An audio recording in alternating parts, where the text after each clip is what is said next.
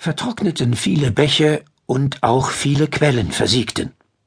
Eine durstige Krähe irrte einen ganzen Tag lang umher auf der Suche nach Wasser.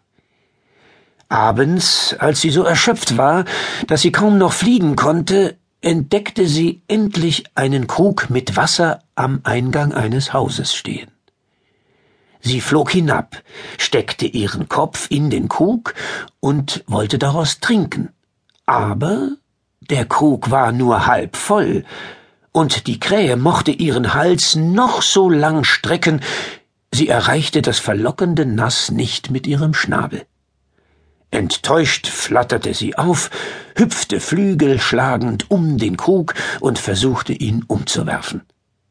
Doch es war ein großer, schwerer Tonkrug, den sie nicht kippen konnte. Als die Krähe niedergeschlagen neben dem Krug hocken blieb, erblickte sie neben sich auf der Schwelle des Hauses einen Haufen kleiner Steine. Die Krähe pickte einen Stein nach dem anderen auf und warf ihn in den Krug hinein, bis das Wasser den oberen Rand erreichte und sie ihren Durst stillen konnte.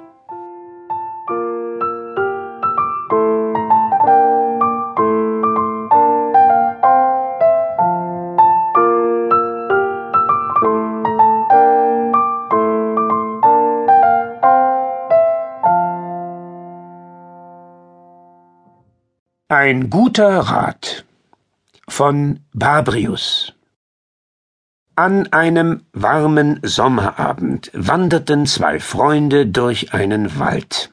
Plötzlich sahen sie im Dämmerlicht einen großen Bären zwischen den Bäumen stehen. Einer der Freunde kletterte rasch auf eine hohe Tanne und blieb, vor Furcht zitternd, oben in den Zweigen sitzen. Der andere konnte nicht klettern, und er sah keinen anderen Ausweg, als so zu tun, als sei er tot. Er ließ sich daher auf den Waldboden fallen und blieb bewegungslos liegen. Der Bär kam näher und beschnüffelte ihn von oben bis unten. Der Mann rührte sich aber nicht und hielt die Augen fest geschlossen, selbst dann, als er den heißen Atem des Bären auf seinem Gesicht spürte. Er machte sich ganz steif und atmete nicht, obwohl er vor Angst am liebsten laut geschrien hätte. Wie man weiß, rührt ein Bär aber keinen Toten an, und da dieser Bär den Mann für tot hielt, ließ er ihn liegen und trottete davon. Als der Bär verschwunden war, kletterte auch der Freund von seinem Baum herunter und fragte seinen Begleiter Und? Was hat dir der Bär ins Ohr geflüstert? Dieser antwortete Er gab mir den guten Rat, dass ich nie wieder mit jemandem zusammenwandern soll, der sich Freund nennt, sich aber bei Gefahr aus dem Staub macht und mich im Stich lässt.